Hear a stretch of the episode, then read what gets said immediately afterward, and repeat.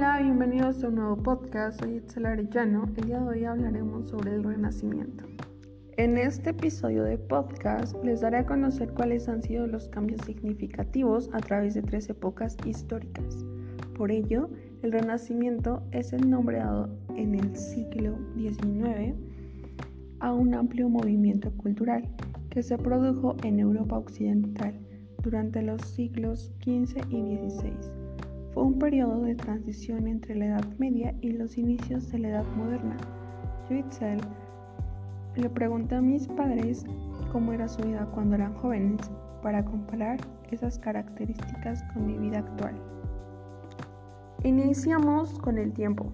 En el Renacimiento fue de los siglos XVI y XVII.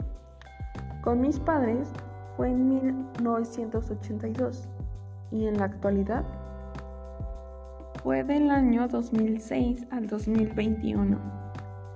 Continuamos con los valores. En el Renacimiento fue el coraje. Con mis padres fue el amor y la solidaridad. Y en la actualidad fue la humildad, el respeto y la igualdad.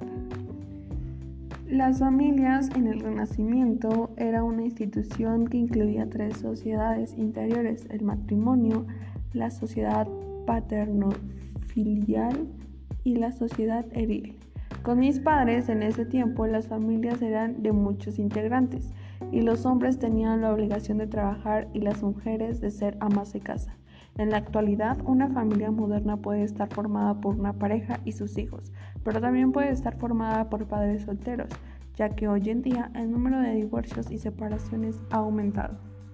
En las religiones, tanto en el Renacimiento como con mis padres y en la actualidad, es el cristianismo, la católica, la apostólica y los bautistas.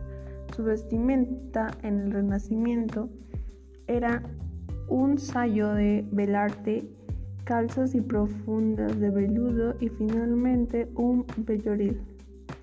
Con mis padres y en la actualidad era cualquier tipo de ropa que sea de tu agrado y bueno, con el que te sientas cómoda o cómodo.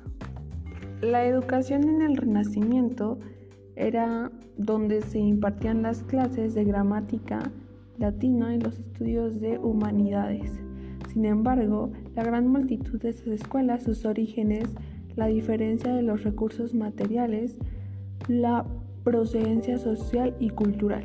Con mis padres ellos tenían que memorizar bien las cosas, ya que si no lo hacían de cierta manera, sus profesores tenían derecho a pegarles ya que ellos creían que si les pegaban iban a memorizar o aprenderse el tema. En la actualidad se exige al docente y discente una actitud nueva que les permita ser constructores de saberes, más que simples receptores de los mismos.